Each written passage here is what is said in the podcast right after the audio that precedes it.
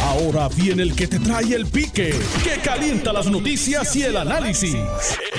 Esto es el podcast de El Escándalo del Día con Luis Enrique Falú. Saludos Puerto Rico, buenas tardes, bienvenidos al Escándalo del Día a través del 630 de Noti1. Les saluda Luis Enrique Falú. Muchas gracias por estar con nosotros la tarde de hoy. Tengo ya en la línea telefónica al representante Jesús Santa, representante, saludo, buenas tardes. También está con nosotros el representante José Enrique Quiquito Meléndez, saludo, buenas tardes. Saludos a ti, Falú, y a todos escuchan, por estar nuevamente contigo. Bueno, vamos a comenzar este programa inmediatamente hablando sobre el caso que se eh, vivió en el día de ayer en San Juan donde un ciudadano fue arrestado por la Policía Municipal de San Juan, donde la Policía Municipal de San Juan, para la intervención, alegaba una violación al toque de queda, mientras el ciudadano planteaba que todavía estaba dentro del horario permitido para ir al supermercado, eh, al, colmado, eh, a comprar algunos artículos. La alcaldesa de San Juan, en el día de hoy, eh, ha pedido una investigación sobre esta intervención. Me gustaría escuchar al representante Jesús Santa sobre qué, le parece esta situación.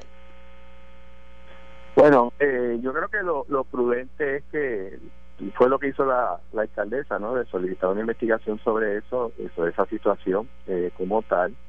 Eh, yo creo que hay que ver las cosas, ¿no?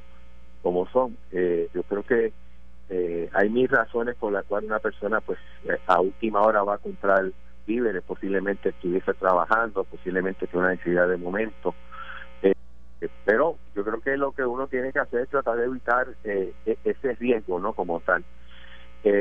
yo no sé si es por ser uno puertorriqueño, siempre uno da una añapa, ¿no? Si son dos minutos más o dos minutos menos, uno da el break, pero, pero yo creo que lo prudente, porque uno tiene que estar en esa situación para ver qué realmente pasó, eh, es que se lleva a cabo la investigación. El representante Quiquito Meléndez, me gustaría escucharlo usted ahora. Mira, Salud, lo que sucede con este caso es que la información que está trascendido todavía es, es bastante poca. Eh, sí se ve un video donde hay unos agentes que intervienen eh, con esta persona hay unas alegaciones eh, que he escuchado relacionadas con algún tipo de discrimen por razón de origen, ¿verdad? Eh, parece ser que estaban preguntándole si era de aquí o era dominicano a la persona. Eh, eso no, no, necesariamente viene al caso en términos del propósito de la intervención. Eh, me parece a mí que hay que aclarar si estaba dentro o fuera del, del tiempo que establece el toque de queda, ¿verdad? Ahora, hora de salida. Eh, y evidentemente, lo, que es más importante hoy, los ánimos están caldeados, salud, lo hemos visto. Hay gente con mucha atención, no le gusta estar en la casa. Hay gente que se, ha dado cuenta y se han enterado de que no pueden vivir con su pareja. Eso, eso, eso está pasando por ahí. Eh, eso eh, se sienten como si estuvieran prisioneros. Y yo creo que lo importante es que ese coraje que puedan tener las personas, que, sea la molestia, la incomodidad que todo el mundo está viviendo por obviamente estar encerrado en su casa, lo importante es que no se desquiten con un policía eh, y evidentemente a la policía también que tampoco este eh, reaccione de manera desproporcionada eh, ante cualquier situación con un ciudadano. Esta situación se da en el contexto de que la orden ejecutiva plantea un toque de queda de 24 horas. Eh, realmente solamente permite un periodo de tiempo para que una persona pueda ir a unos eh, lugares específicos, como lo es un colmado, como lo es una estación de gasolina, como lo es una farmacia, y ahora pues con la nueva orden ejecutiva pues eh, a recibir servicios en unos autoparos o en algunas ferreterías, etcétera, etcétera pero lo que estipula el toque de queda referente a la salida de la gente es el horario como tal. Eh, no, no en ningún sitio dice que es que uno no puede salir a menos que uno tenga un carro. Lo de el vehículo, obviamente, se utiliza el número de tablilla, eh, un día sí, un día no, pero realmente es para también, no como control de tráfico, es para controlar cuánta gente sale a la calle. El representante Jesús Santa. Mira, eh, vuelvo otra vez, yo creo que lo de la cuarentena es, una dinámica un poco complicada, eh, lo ha complicado un poco más hasta cierto punto ciertas incertidumbres o, lagunas que pudieran tener la, orden ejecutiva eh, como tal, eh, yo lo veo de, esta manera, o sea, es necesaria, yo creo que partir de ese, de ese, de ese punto, o sea, yo creo que es necesario por un periodo de tiempo tener un tipo de cuarentena por varias razones. Uno, tratar de reducir lo más posible la, eh, la infección de, de, este virus.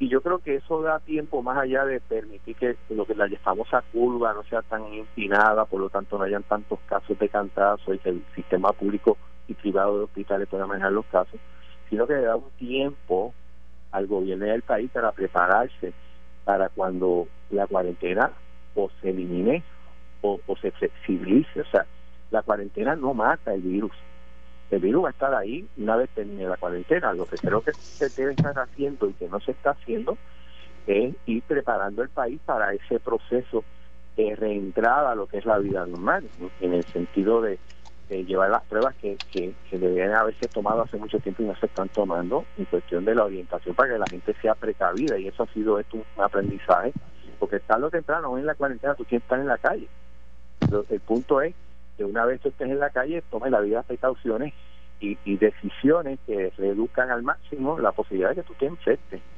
Y, y yo creo que en ese sentido debemos ir moviendo, en vez de ser más restrictivos en la cuarentena, es qué herramientas yo le doy a la gente o la gente va aprendiendo o qué mecanismos inclusive los funcionarios públicos de gobierno tienen que ir tomando para enfrentarse una vez termine la cuarentena, el virus todavía puede estar por ahí, ¿no?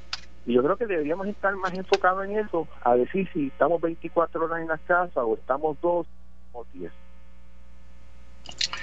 Quiero moverme en este momento eh, de tema con el representante eh, José Enrique Quiquito Meléndez. Ayer el Departamento de Justicia de Puerto Rico ha dicho que va a estar investigando el asunto del contrato este millonario de 38 millones de dólares a una compañía dedicada eh, más a, la construcción eh, que se le dio el contrato y luego pues se le canceló el mismo, eh, solicitándole la devolución del dinero, pero no solamente el Departamento de Justicia Local está investigando, están investigando los federales y está investigando la legislatura donde se presentó la exsecretaria de Salud Concepción Quiñones del Hongo a deponer bajo juramento. Este, esto es tremendo escándalo, ¿sabe, representante José Enrique Quiquito Meléndez? Sí, sí, Falú, así, así es, ¿verdad? Este, yo creo que esto es un asunto, ¿verdad? Este, bastante serio que hay que explicar y hay que adjudicar responsabilidad. Esto no puede pasar con un mero, una, mera tapadita de mano, tú sabes, no, mira, este, no lo vuelvas a hacer, no, eso no funciona así. Eh, aquí el pueblo está esperando, ¿verdad? Este, algún tipo de, de eh, que se adjudique responsabilidad. Mira, lo, si de algo debemos aprender, ¿verdad? Yo creo que aparte es importante. Ya debemos, eh, pasó María, pasó Irma, pasó María, la emergencia de los terremotos y ahora la emergencia de el COVID. Es que con toda probabilidad esta asamblea legislativa, quizá la próxima, eh, porque eh, sabes que ahora el 31 de en julio termina este la, esta es la última sesión del cuatrenio. Así que eh, probablemente no haya tiempo en esta Asamblea Legislativa, a menos que la gobernadora envíe algún proyecto particular, pero es importante que tengamos que atender, ¿verdad? Eh, esta Esa autoridad amplísima le otorga a los jefes de agencia eh, para que puedan hacer transacciones en, en momentos de emergencia. Yo creo que vamos a tener que legislar un procedimiento expedito, pero que tenga suficiente garantía de transparencia y probablemente este eh, incluir quizá algún tipo de mecanismo de videoconferencia para que todo el que quiera conectarse vea cuando se están adjudicando contratos en caso de una emergencia, porque es importante, ¿verdad?, que estas situaciones como esta no vuelvan a ocurrir. Fíjate que este pareciera ser que esta compañía, eh, que es de construcción, pues mira, se buscó y se asoció con otra compañía y no sé, que consiguió la exclusividad de una prueba, gente vino aquí, las ofreció y pues, se la adjudicaron así eh, y ahora están hay alegaciones de que estaban forzando hacer unas cosas. Yo creo que eso eso vamos a tener que buscar la forma de sacarlo de la ecuación y la única forma que sacamos eso, porque es que hay que mirar esto, Falú, y, y, y Jesús Santa, el compañero Jesús Santa también conoce de estos asuntos. En el gobierno, de manera ordinaria, hay unos procedimientos y unos protocolos para la contratación eh, y evidentemente de subasta. Eh, cuando hay emergencia, todos esos protocolos se quedan, este, obviamente desaparecen y hay mucha discreción de los, de los eh, miembros del Ejecutivo a que puedan entonces contratar eh, de la manera más amplia posible y en muchos casos sin ningún tipo de, de, supervisión. Así que eh, lo que estaríamos buscando es mover y corregir ese proceso de manera que podamos tener una legislación de, para que cubra el espacio de cómo se deben hacer las contrataciones de cualquier tipo de bien o servicio en momentos de emergencia. No sin antes, tengo que decirte, y me parece que es importante que esté con mundo claro, tiene que haber que adjudicarse responsabilidades sobre estas personas y verificar quién, que se investigue estas últimas consecuencias, quién fue el que estaba haciendo las presiones y quién finalmente hizo eh, eh, ordenó y quién firmó y, y de cómo salió esto. Claro, hay que mirar esto en otra perspectiva porque podría ser, ¿verdad? Y, yo no estoy tratando de tirar aquí a todavía a nadie, pero hay que ver si está documentado todo, ¿verdad? El proceso, de manera que simplemente se mantenga esto. Claro, una emergencia no te da permiso para contratar a quien sea como te da la gana, porque si te están cobrando un, medicamento o una prueba o un bien o servicio, eh, cinco o seis veces más caro y tú sabes que te están cobrando cinco o seis veces más caro, pues la verdad el caso es que el, funcionario tiene la autoridad para simplemente decir, pues, sabes que aunque ni más nadie no, busco otro. Y yo creo que este, son cosas que tenemos que ir mirando sobre la marcha porque hasta el momento no tenemos la información completa. Mire, sobre eso que ustedes están planteando, para que el representante Jesús Santa pueda eh, reaccionar, en Colombia, Fernando Carrillo Flores, Procurador General de la Nación, eh, que es abogado, socioeconomista de la Pontificia Universidad Javeriana, exministro de Justicia y del Interior, ex embajador de Colombia en España, exdirector de la Agencia Nacional de Defensa Jurídica del Estado, y le estoy dando todo el background de esta persona para lo próximo que voy a decir. Se le pregunta a él eh, cómo la Procuraduría ejercerá control sobre la contratación de los recursos públicos durante la emergencia por el COVID-19. Esto es en Colombia. Y él pues contesta que la Procuraduría puso en marcha eh, un equipo de trabajo conjunto para darle tranquilidad a los colombianos en relación con la vigilancia de los dineros públicos, porque esta no puede ser la feria de los corruptos que tradicionalmente se quedan con esos recursos. Oiga, Jesús Santa, me gustaría escuchar su reacción. Mira, sobre lo que dijo esa persona, muy bien dicho. De hecho, yo vi un video hace, hace un tiempo de, creo que es el presidente, no sé si es de Guatemala, que dijo un comentario bien fuerte con aquellos que roben el dinero. Pero cayendo a nuestra situación, mira, no es la primera vez que dentro de una emergencia se sacan hacia el lado ciertos procesos de subasta o de compra y se hace de una forma más expedita. Que yo recuerde. Y ahí se, y ahí se aprovechan eh, la gente en la feria de los corruptos Correcto, pero, pero fíjate qué interesante, que yo recuerde en Hugo, el gobierno tuvo que haber hecho un sinnúmero de contrataciones y cosas, esa situación no fue protagonista. Y voy a coger otro gobernador del PNP. En George, que yo recuerde, esa situación de contratos así tampoco se dio. Lamentablemente ha habido un deterioro en, en la moral de los funcionarios que eh, del tope, ¿no? De, gerenciales que está teniendo el gobierno que provocan esa feria de contratos y esa feria de corruptos que pasan.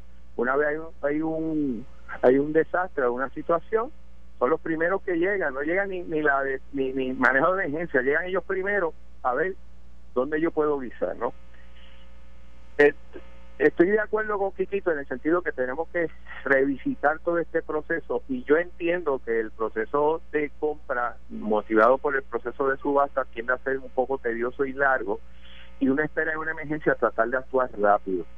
Pero una emergencia, cuando tú eliminas ese filtro, que es el proceso de compra mediante subasta, que es un filtro para tú tratar de reducir esa posibilidad, es cuando el funcionario público tiene que ser más cuidadoso en tomar la decisión porque el filtro es él. Y eso es lo que yo creo que hay que exigir en estos momentos, más allá de, como dice Riquito, y me uno a esa, a esa inquietud, y en la medida que sabe que uno pueda cooperar, eh, estaré ahí, eh, de, buscar algún mecanismo que tenga mayores garantías y que estas cosas no vuelvan a suceder. Pero la realidad es que cuando tú le das el poder a una persona a tomar la decisión de voy a comprar o no, es cuando mayor cuidado, mayor prudencia debe de tener esa persona a llevar a cabo esa función porque eh, vuelvo otra vez esa persona se convierte en el filtro de, de, ese proceso y la que al final del día determina, oye, ¿es razonable o no? La gente que va de servicio tiene las capacidades o no. Y parte del hecho que está investigando la Cámara de Representantes esta mañana tiene que ver con una decisión que tomó la pasada secretaria de, de Salud de, no firmar algo porque ella entendía, ella era el filtro, que eso estaba mal. Y fíjate qué cosa, que ella es el filtro, ejerce su prudencia y se le castiga. Yo creo que eso es lo que, lo que el país tiene que estar viendo y lo que no puede pasar. Representante Jesús Santa, estos tipos de contratos, aunque sean periodo de emergencia, eh, no están a cualquier nivel. Esto está a unos niveles eh, de toma de decisión de alta jerarquía. ¿Usted le creyó a la gobernadora cuando ella dijo, yo de eso no sé nada, yo no tengo conocimiento, incluso yo no conozco a esa gente, yo no sé esas compañías? ¿Usted le, le, creyó a la gobernadora eso? La contestación corta es no. No le creí eso, y más cuando el mismo gobierno eh, había una presión pública, de hecho en tu programa lo planteamos y lo hemos planteado tanto que y yo de la necesidad de traer las muestras para muestrear y muestrear y muestrear, que es el, otro proceso que, estamos cojos en eso y que había una preocupación del gobierno de, buscar esas muestras. Y el gobierno obviamente se maneja, se o no desde fortaleza, que me digan, no, yo no sé nada de eso, porque si fuera de comprar pan o arroz, yo puedo entender eso, pero de las muestras, que era un hecho público, que es algo clave para manejar esta emergencia. No, Déjame ver si José Enrique Quito Meléndez, representante del PNP, le creyó a la gobernadora cuando ella dijo que no tenía conocimiento sobre ese contrato. Mira, mira Falú, lo, que sucede es que eh, la gobernadora, ¿verdad? Eh, según la información que ha trascendido públicamente, recibe, ella ella no ella no decidió finalmente personalmente ella si eh, se hacía el contrato o no, lo que se siguió fue una recomendación del Task Force el Task Force alegadamente revisó, y, esta es la información que ha trascendido públicamente, eh, las, propuestas, ¿verdad?, para poder entonces comprar las pruebas, y el Task Force evaluó y el Task Force recomendó a el manejo de emergencia y a, salud, y de salud salió la orden de compra. Yo no veo de esa manera, ¿verdad?, que haya habido una intervención directa de la gobernadora.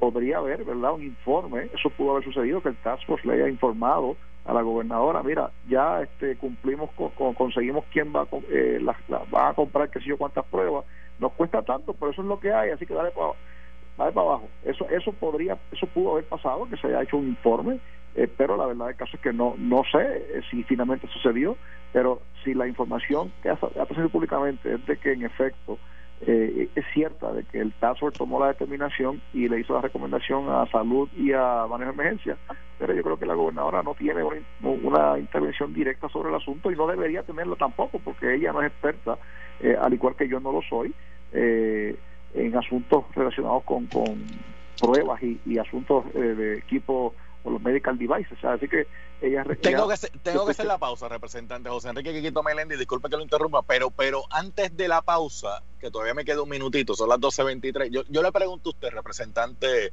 José Enrique Quiquito Meléndez, ¿usted iría a comprar una libra de pan a una gomera que exclusivamente lo único que hace es vender gomas y cambiar gomas?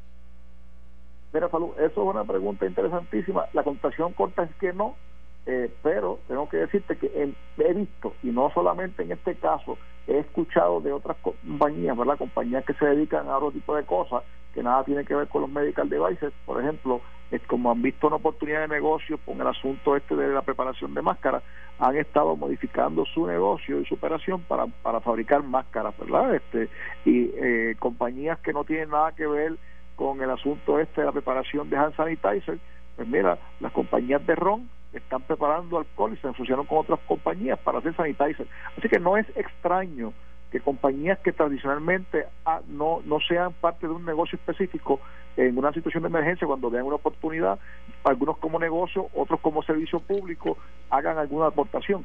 Claro, eh, eso es algo que yo estoy seguro que la investigación va a tener que mirar, porque en el caso de los medical devices, ¿verdad? Y las pruebas, tiene que ser, eh, tiene, aparte de solamente mover su, operación de un lado a otro, tiene que tener una autorización del FDA. La pregunta es, ¿existen esas autorizaciones? Yo no lo sé. 12.24, vamos a la pausa y al regreso vamos a entrar ya en otro detalle que Jesús Santa lo tocó eh, por encimita, ¿verdad? En uno de sus comentarios que, que hizo, pero vamos a profundizar. ¿Dónde está el dichoso dashboard? ¿Dónde rayos está? Desde el 30 de marzo nos están diciendo que van a preparar un sistema para poder identificar los casos, para poderle dar seguimiento y todavía al día de hoy con la data que se tiene, hay casos que no se saben ni de, ni de qué municipio son, ni quién los reportó, ni cómo los reportó. Nos dicen el dashboard va a estar disponible, pero ¿para cuándo? Eh, eso al regreso aquí en el escándalo del día. Adelante, Nelson. Estás escuchando el podcast de Noti1, el escándalo del día con Luis Enrique Falú. Gracias por la sintonía. Yo soy Luis Enrique Falú. Usted escucha Noti1 6:30. Estoy dialogando con los representantes José Enrique Quiquito Meléndez y el representante Jesús Santa. Una noticia eh, publicada por NBC News eh, plantea un caso sumamente doloroso donde una persona plantea mi tío falleció, mi abuela falleció, mi papá falleció y mi otro tío falleció. Esto lo dijo Anthony Franklin. Es literalmente como siete u ocho días de diferencia. Esto es horrible. Oiga, y esto tiene que ver con el contact tracing, que aquí en Puerto Rico hemos estado hablando de esto y le hemos estado solicitando al Estado cuándo va a estar el, el dichoso dashboard para que la gente pueda ver dónde están los casos y se le pueda dar un seguimiento a los mismos eh, con que, ah, para verificar qué personas pudieron haber tenido contactos con positivos y ponerlos en cuarentena y aislarlos, pero es, la hora que ese dashboard no aparece, el representante Jesús Santos, y uno se pregunta, ¿por qué si lo vienen anunciando desde hace una semana? Era, yo, yo, eh, yo creo que en un programa anterior hemos planteado la necesidad y la, yo diría necesidad, no la obligación que tiene el gobierno en llevar a cabo este proceso de seguimiento de casos, llamarlo un dashboard, un tablero digital, si se puede eh, eh, decirlo así en español, porque vuelvo otra vez, la cuarentena es necesaria, pero tiene que haber distintas cosas que tú tienes que hacer para que seamos efectivos. Ahora mismo estamos ciegos estamos llevando a cabo una cuarentena que va para su cuarta semana y que no sabemos si ha sido efectiva por varias razones. Una, sigue insistiendo las nuestras. Aquí, esta es la jurisdicción que menos muestras por millón de habitantes se han tomado. Inclusive, ese, ese por ciento es menor que los otros cuatro territorios. aquí no tiene que ver si es Estado, ¿no? Es que, es que por alguna razón no, no hemos sido efectivos o este gobierno no ha sido efectivo entre las pruebas. Y segundo, una vez tú determinas que una persona está contagiada, tú tienes que darle seguimiento porque esa persona es un, una persona que potencialmente puede contagiar a otros. Y tú tienes que darle seguimiento no solamente por su situación de salud cada cierto tiempo, por lo menos llamarlo. Yo, no veo por qué, si tenemos todo un aparato de salud y un, todo un aparato de seguridad fuera en la calle, con 500 casos, usted no lo llame cada dos o tres días, o si tiene que ir a la residencia de él, ir y verificar. Eso es uno. Y dos, tú tienes que verificar qué personas esa persona ha contactado, porque esos son los próximos que tú tienes que muestrear, que tienes que testear, si se quiere llamar así, ¿no? Eh, tomarle una muestra para ver si son positivos al coronavirus o no. O sea, eh, si tú no haces eso, literalmente no estamos haciendo nada. Y esto no había que esperar el dashboard este. Yo creo que se pudo haber hecho desde que se dio el primer positivo confirmado en Puerto Rico. Porque si tú no le das seguimiento a aquellas personas que, están dando positivo, esa persona es un foco de intención para el resto de la, de la, de la población. O sea, yo todavía, honestamente, Pablo, y quiero parar ahí porque uno se molesta, eh, yo no entiendo cómo es que eso no esté ocurriendo. Vamos a ver si José Enrique Quito Meléndez nos puede arrojar luz por qué eso no está ocurriendo. Eh, en el mejor de los mundos se supone que eso no solamente eh, haya ocurrido, sino que esté ocurriendo. pero hay varios problemas eh, para poder este, bregar con el asunto. Se, reclutó personal, ¿verdad? Inclusive estudiantes de medicina y estudiantes de enfermería para que trabajaran con este asunto del contacto Pero hay un problema y es el asunto relacionado con, con la ley IPA. La ley IPA ha creado unos problemas porque de hecho este el derecho tiene verdad el, paciente para mantener su, su confidencialidad es un asunto exclusivamente del paciente Eh, y eso pues, ha creado ciertos problemas porque, por ejemplo... Pero es que aquí nadie está pidiendo representante el nombre del paciente, el número de seguro social, eh, su tarjeta electoral, nadie está pidiendo eso. Lo que se está pidiendo es, Estado, identifique a un paciente, usted lo identificó ya. Estado, identifique qué personas pudieron haber tenido contacto con ese paciente. Estado, ponga bajo vigilancia a esas otras personas para número uno, verificar que no estén contagiados y sigan contagiando a otros. Y número dos, si están contagiados, para darle los servicios que se supone que se le den. Hay, hay te digo, hay, este, hay unos, hay unos issues con la ley IPA relacionados con eso. Y yo soy lo que creo que la mejor forma de manejar ese tipo de casos es a través de los alcaldes.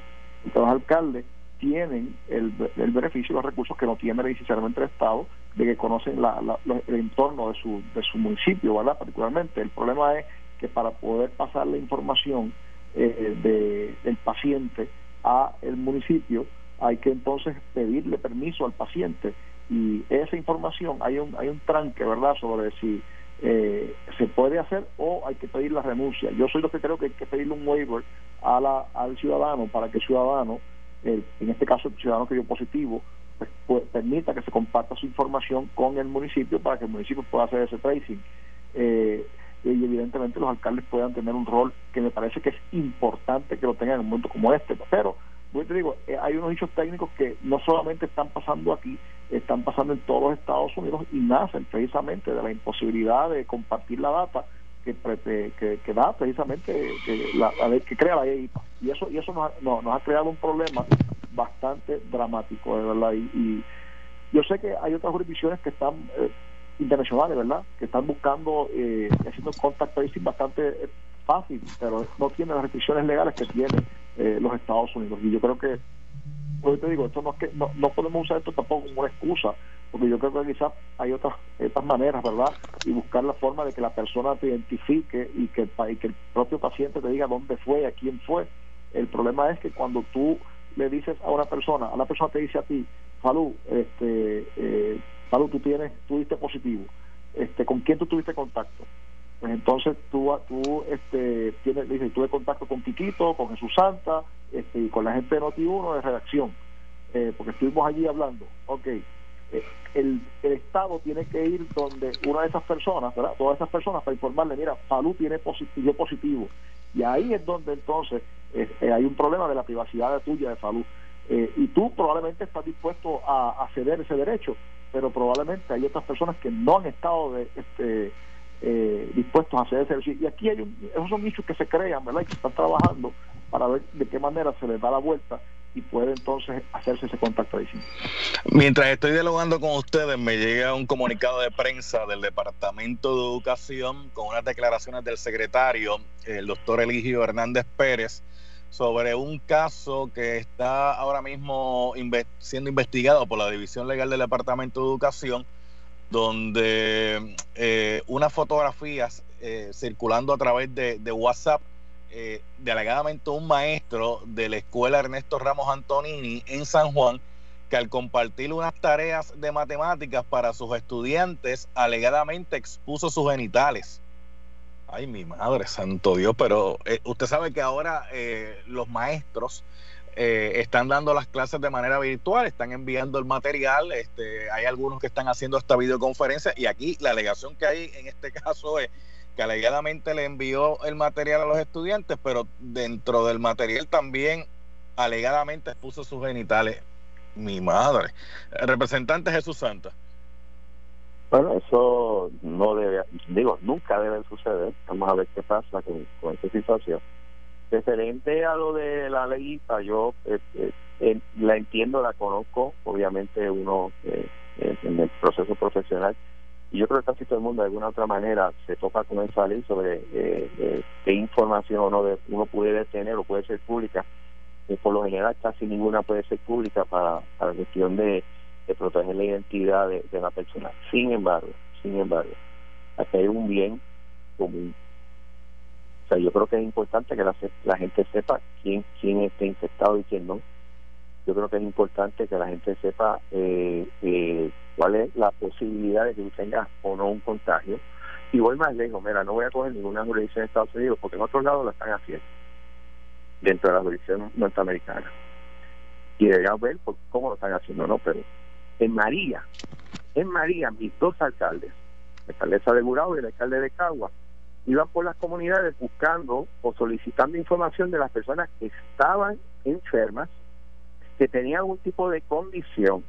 Inclusive era importante eso, eso oye, esa es información de IPA, para no solamente darle los servicios por si necesitaban insulina o necesitaban hacer algún tipo de proceso eh, adicional médico, si había que llevarle medicina para que el gobierno pudiera llevarle un, tipo de medicina a una persona que por lo general era gente mayor, necesitaba esa información. O sea, yo creo que en el día a día, yo creo que la ley IPA tiene su función, pero en una emergencia, eh, yo tengo mis dudas, porque si nos hubiéramos dejado llevar por la ley IPA, el gobierno no tenía el derecho a buscar la información de nadie por si tenía que dializarse o no, o necesitaba insulina o no, o necesitaba un tipo de medicamento o no en ese proceso de los meses después de María fue crucial, inclusive muchas de las muertes provocadas por María fue por esa situación.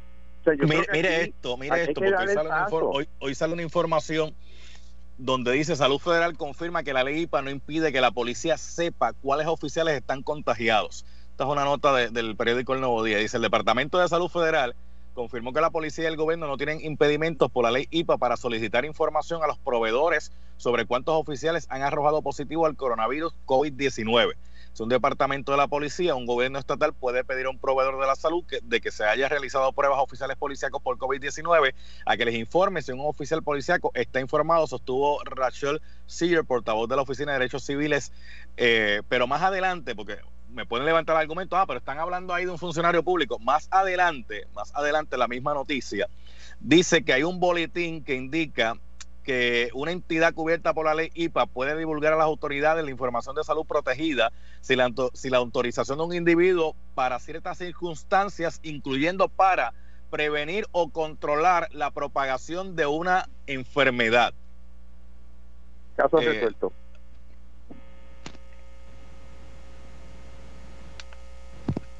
Eso es lo que usted decía, Jesús Santa. Caso resuelto, es que yo creo que tenemos que entender que estamos en una emergencia. Y yo entiendo, porque por, estar en una, en una planta y manejar empleados, hay una información que la, la, cubre IPA. Pero esto, esto es otra cosa. Inclusive IPA no es una censura a todo. O sea, yo creo que hay, hay una dinámica que hay que trabajar en esto y que lamentablemente este gobierno ha sido lento o no ha sido proactivo para poder trabajarla en un, mecanismo que es esencial para tener control de, de este virus. Vamos a ver qué dice Quiquito Meléndez, pero ya que voy con el representante Quiquito Meléndez, adiós. Bernie Sanders se quitó de las aspiraciones a la presidencia de los Estados Unidos. Eh, parece que se sintió que lo dejaron solo lo, acabo de ver, salud, lo acabo de ver. Parece ser que todo, Carmen Yulín dio el beso de la muerte. Cada vez que se parla alguien, esa persona pierde la elección. Y, es, y en este caso, pues, este Bernie Sanders, ella la, ella la copresidenta su candidatura y pues se le acabó la gasolina. Y la verdad, el caso es que por fin reconoció que no tenía un camino para poder llegar este, a, la, a la nominación. Eh, de adiós, adiós Santa, escuche eso, que la, que la culpa fue que Carmen Yulín que le dio el beso a la muerte a Sanders, ay mi madre. Bueno, entonces pues la, la, lo de Bloomberg pudo haber sido de Pedro Pueblícito, se la culpa. ah, María, Dios mío, vamos a seguir como íbamos. Dele, dele Kikito Meléndez, dele. que conste, yo no hablaba Bloomberg, de verdad, eso fue otro. yo estaba en ese grupo. Mira, este, regresando al asunto de salud, yo creo que lo, lo, que es importante es verdad que se pueda pueda existir y se pueda ampliar la comunicación entre el departamento de salud y el task force con los alcaldes yo sé que quizás algunas personas a veces piensan que con los alcaldes, como son tantos, ¿verdad? Y tantas personalidades, pues es un tanto complicado. Y ciertamente tienen sus complicaciones, pero son, son las personas que están llamadas, ¿verdad?, a atender este y conocen mejor que nadie los asuntos que están ocurriendo en su municipio. Así que yo creo que en este caso, eh, y lo he dicho, yo he hecho este llamado ya varias veces a la fortaleza, este, me parece a mí que es importante que cuanto antes hagan una videoconferencia, porque ahora no puede decir reúnan a los alcaldes porque no va, a ir los en un salón, eh, hagan una videoconferencia con los alcaldes para que, o por lo menos quizás con algunos grupos de alcaldes, ¿verdad? Para que poco a poco ellos puedan saber cuál es el, ah, proceso, para que ellos puedan participar. Eh, y créeme, yo sé que los alcaldes tienen los recursos y la disponibilidad para poder entonces hacer el, el ayudarnos con la parte más difícil que es el contact tracing ellos tienen la, el equipo ellos tienen la, la, gente en la calle ellos saben dónde vive fulano, sultano y perencejo este y pueden entonces identificar con mayor facilidad como eh, como hicieron como menciona Santa en, en, durante María. La cosa es que en María el, el, alcalde iba y preguntaba si hacía falta algo. En este caso ya iría con la información distinta hay por eso es que el funcionamiento de es distinto pero de todas maneras hay hay si la si la finalmente ya eh, Salud Federal hizo eh, autorizó el waiver ¿verdad? de la ley IPA, pues me parece a mí que eso es fantástico para que pueda entonces comenzar de una vez y por todas el famoso contact tracing y que no haya excusas por ir para abajo para que se pueda entonces oye una otra parte que yo creo que no, hemos tocado sobre el contact tracing es el famoso dashboard y yo creo que eh, tú mencionaste eso al principio Salud pero me parece a mí que el equipo de de tecnología, yo no sé si es la CIO, si la yo no sé qué O, que supuestamente tiene el gobierno, que se creó, eso es un fracaso allí, y no producen nada, todo lo cuestionan, eso allí, eso, eso es este, un desastre, y al final del día, eh, Dashboard no, no aparece ni una, ni, una tableta de madera, bendito sea Dios, este, y, ¿de qué, qué, estamos esperando, verdad? ¿Qué, qué, ¿Qué es lo que pasa allí? ¿Qué falta? Eh, y eso, pues te digo, eh, son cosas que yo sé que aquí todo el mundo se lo va a adjudicar a la administración, eh, sí, eh, pero hoy te digo, la persona que está ahí no viene de, no, la nombró la gobernadora actual, nombró el gobernador pasado, eh, pero de todas maneras, esa, esa oficina, desde que comenzó en los tiempos, creo que fue bajo la gobernación de Luis Portuño, no ha sido, ¿verdad? No ha tenido este el, el desarrollo esperado y lo que se ha convertido es un filtro de contrato este, y, está, y, las compañías verdad que se dedican a, ofrecer servicios de tecnología se, se mandan allí a ver a qué suerte tienen para poder entonces conseguir un, una oportunidad de contratación en el gobierno. Yo creo que esa esa oficina, ¿verdad? Algo algo va a haber que hacer con esa oficina, porque se supone que sean ellos los que dirijan el proceso para hacer el famoso dashboard, pero eso no existe. Yo no lo he visto. ¿Tú lo has visto, Pablo? Sí, aquí, aquí estoy representante, es que estoy coordinando la próxima entrevista. Yo le decía que no he visto el dashboard, pero lo que he visto es que el día de hoy está como, como para una sopita. Pero déjeme decirle algo, en consideración al compañero Luis Dalmau Domínguez, en vez de una sopita, hoy yo creo que nos vamos con un locrio de chuleta. Y yo estoy seguro que el Marí va a ir rápido donde Dalmau a preguntarle, oye Dalmau, ¿qué es eso de un locrio con chuleta? Y él le va a explicar bien chévere. Eh, gracias a ambos por haber estado con nosotros acá en el programa, representante Quiquito Meléndez y representante Jesús Santa. Siempre un placer compartir con ustedes y con mi compañero de cámara, Quiquito Meléndez. Seguro que sí. Esto fue el podcast de Noti1630. El escándalo del día con Luis Enrique Falú. Dale play a tu podcast favorito a través de Apple Podcasts, Spotify, Google Podcasts, Stitcher y notiuno.com.